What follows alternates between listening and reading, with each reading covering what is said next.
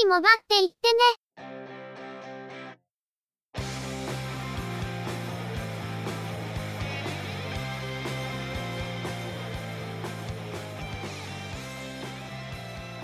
通信業界、モバイル、IT に関するニュースや話題を取り上げ、中の人が意見を述べたり、製品レビューまがいのことをしたり、様々な体験について、ご紹介していくポッドキャストです。ゆくもばのおしゃべりはすべて、合成音声によってお送りしています。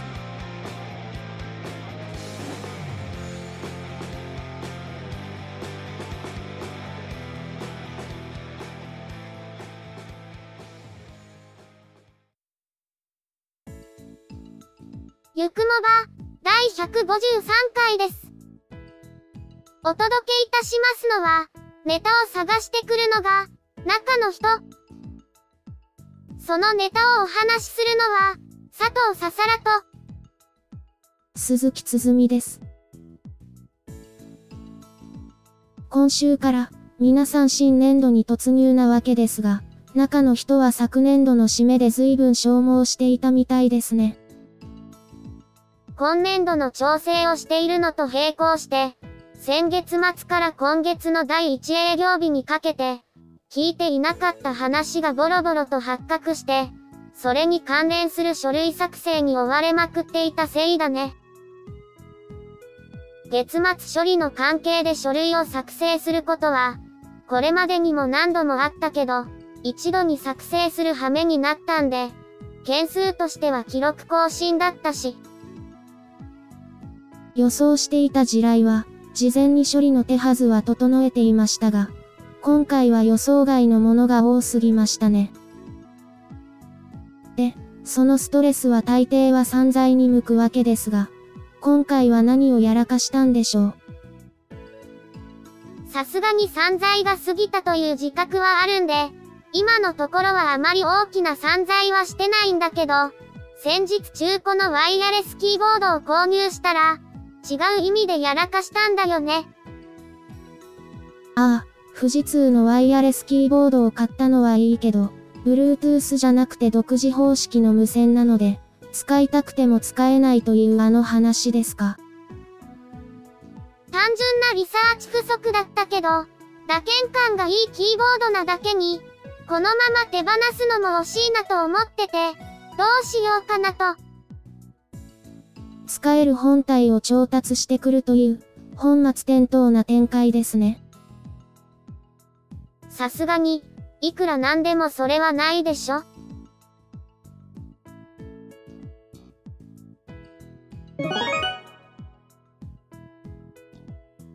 それでは、今回のニュースです。UQ コミュニケーションズは、4月8日から、iPhone SE の 128GB モデルの取り扱いを開始しました。iPhone SE は、価格は据え置いたまま、ストレージ容量を倍増させ、32GB モデルと 128GB モデルというラインナップになりましたが、UQ コミュニケーションズでは当初、32GB モデルのみの取り扱いを発表していました。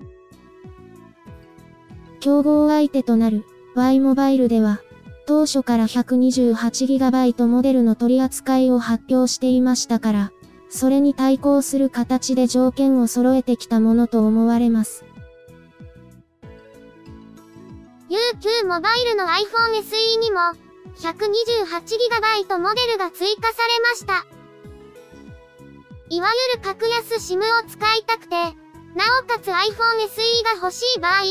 128GB モデルが欲しかったら自動的に Y モバイルになってしまったわけですが、これで選択肢が生まれますね。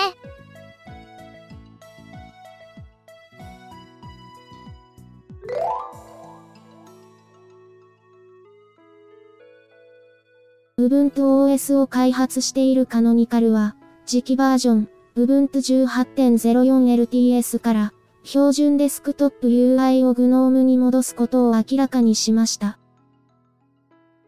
Ubuntu では、11.04から標準デスクトップ UI を、独自のデスクトップ環境である Unity に変更し、これまで継続してきましたが、カノニカルでは Unity の開発に対する投資を終了することになったようです。また、スマートフォンやタブレット向けのタッチ操作に最適化された、Ubuntu フォンへの投資も終了させるとのことで、事業をクラウドや IoT に集中させる方針のようです。Ubuntu では、以前は標準デスクトップ UI は GNOME でしたが、11.10で突然 Unity に変更されてしまいました。アプリケーションランチャーが縦並びだったり、かなり独特の操作性を持ったデスクトップ UI であったのは間違いないんですが、それまで GNOME や KDE といった一般的によく採用されているデスクトップ環境に慣れてしまっていると、すごく使いにくいというのも否めなかったと思います。中の人は、今でこそさすがに Unity にも慣れましたけど、切り替わった最初の頃はあまりにも使い勝手が違いすぎて、一時期は Ubuntu を全く触らなくなってしまったほどでしたけど、18.04の登場まで、まだ1年ほどありますが、本家が GNOME に回帰するのは、一ユーザーとしては嬉しく思っています。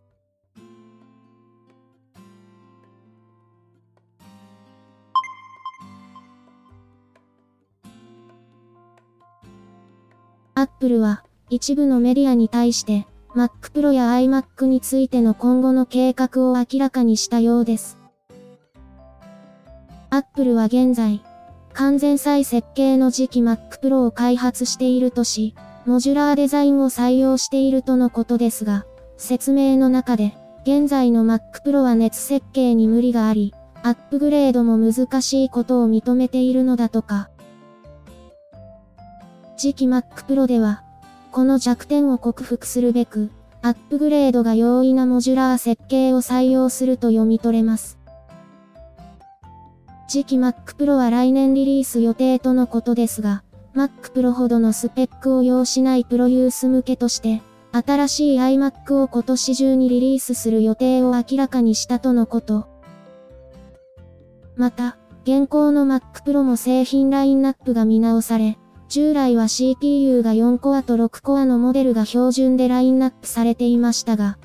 これがそれぞれ6コアと8コアのインテル G4 E5 搭載に改められ、GPU もそれぞれ標準で AMD Fire Pro D500 または D700 のデュアル搭載に改められたほか、メモリーは標準で 16GB 搭載になったとのこと。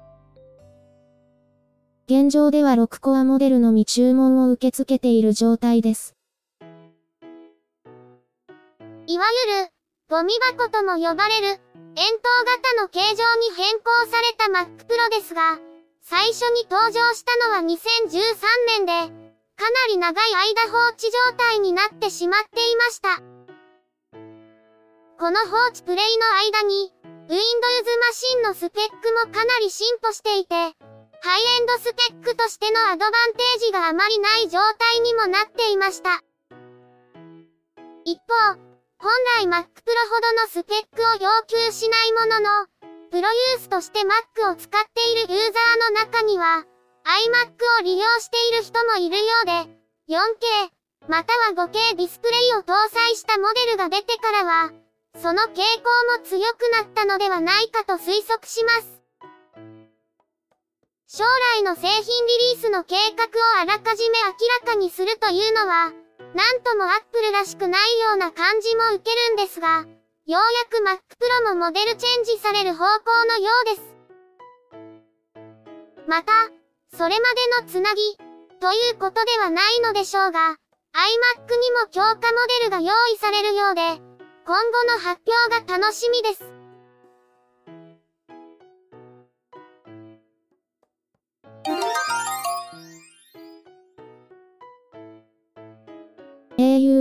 折りたたみ式のフィーチャーフォン、グラティーナ 4G のニューカラーを、4月21日に発売することを明らかにしました。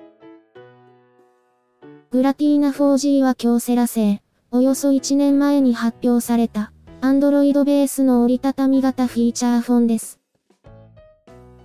京セラお得意の対衝撃性能を備えるほか、LTE 対応、Wi-Fi テザリング可能といった特徴を持っていますが、今回追加されるニューカラー、シャンパンホワイト、メタルブラックは、型番を従来の KYF31 から新たに KYF34 に改めています。スペックは KYF31 とほぼ同じなのですが、新たに KDDI の 3G ネットワーク、CDMA2000 方式にも対応しており、KDDI は、イーチャーフォンには根強い需要があり、いろいろな対応ができるよう、幅を持たせることにした。という説明をしています。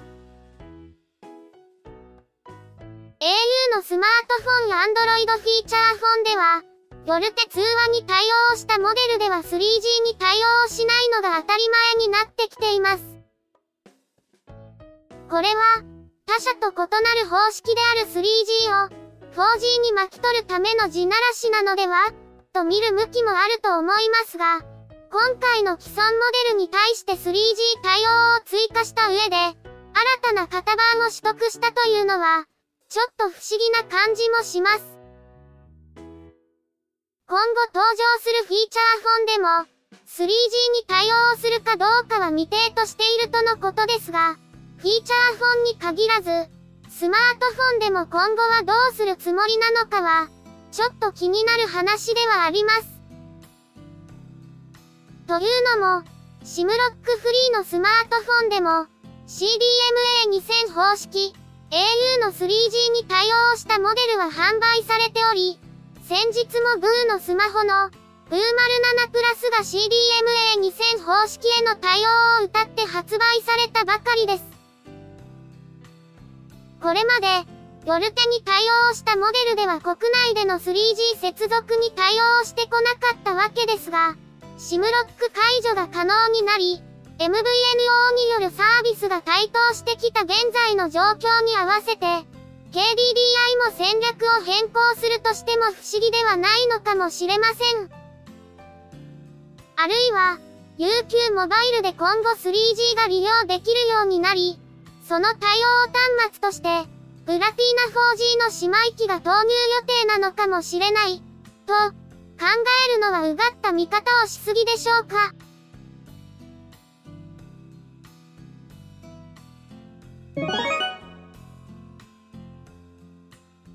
今回のニュースは以上です。年度末のドッタンバッタン大騒ぎが終わって、これからは2017年度のドッタンバッタン大騒ぎが始まるわけですね。というわけで、新年度になっても、未だに正式な配属先の事例が下りない、嫌です。ドッタンバッタン大騒ぎであることは、相変わらずなわけですね。それはそれとして、iPhone の購入先を選ぶ時の選択肢が、いよいよ悩ましくなってきた感じで。iPhone7 だと、国内キャリアか、SIM ロックフリーを Apple から直接買うかになりますが、iPhone SE は、それ以外の選択肢も出てきましたしね。SIM ロックについても、条件が揃えば解除することはできますから、今すぐに SIM ロックフリーでなければ困るということでなければ、キャリアや MVNO から購入してもいいわけで。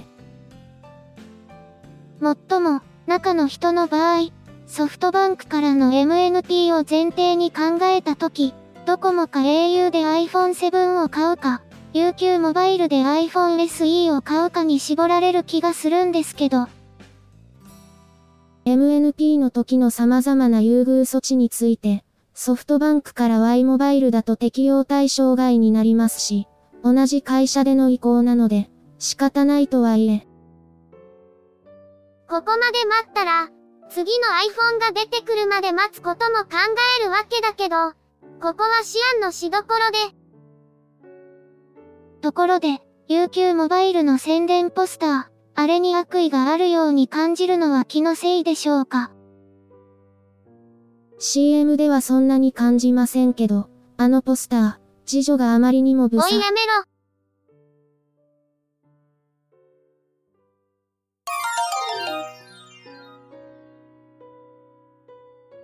ゆくもばでは、お聞きの皆様からの、ご意見、ご感想などのコメントをお待ちしています。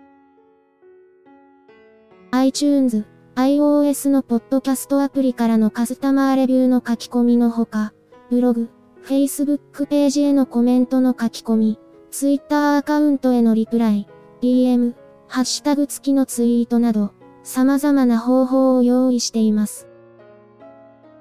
いずれの方法でも、いただいたコメントは、中の人はちゃんと目を通していますので、遠慮なくコメントいただけると嬉しく思います。また、いただいたコメントは、ゆくもばの中で紹介させていただければと思っています。ツイッターのアカウントは、yukumoba、ハッシュタグは、シャープ、yukumoba です。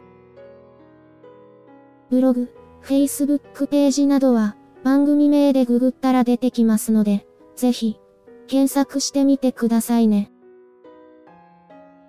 また、YouTube 動画へのいいね評価、チャンネル登録、コメントもいただけると、続けるモチベーションにつながりますので、ポッドキャストともども、どうぞよろしくお願いします。それでは、今回はこれで失礼いたします。また次回、皆様のお耳にかかれますように。ゆっくりもばっていってね、の制作は、音声合成に、チェビオ、クリエイティブスタジオ S を使っています。内容の構成や編集、ネタ出しは、中の人、AKA、ハイマウント、声の出演は、佐藤ささらと、鈴木つづみでした。